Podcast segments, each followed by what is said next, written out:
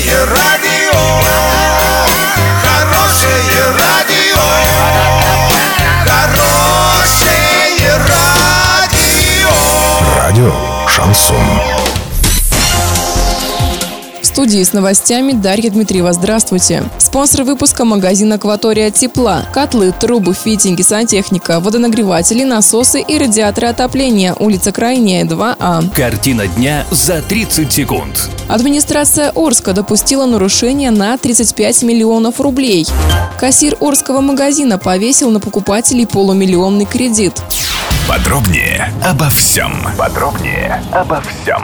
Накануне руководитель контрольно-счетной палаты Орска Владислав Топорков отчитался о деятельности своего учреждения в 2016-17 годах. В частности, он сообщил, что в ходе проверок были обнаружены недочеты и нарушения на сумму около 35 миллионов рублей. 13,5 миллионов, заявил Топорков, были потрачены неэффективно, а свыше 20 миллионов относятся к категории нарушения установленного порядка управления и распоряжения муниципальным имуществом. Подробнее об этом читайте на урал56.ру. Кассир Орского магазина повесил на покупателей полумиллионный кредит. Как сообщает пресс-служба суда, молодой человек брал паспорта у покупателей, которые хотели приобрести технику в кредит, копировал их, а потом возвращал оригинал владельцу, говоря, что банк отказал. Потом подделывал анкеты и брал в банке кредиты на чужое имя. Свою вину подсудимый признал. Суд приговорил его году лишения в колонии общего режима. Также ему придется вернуть деньги потерпевшим.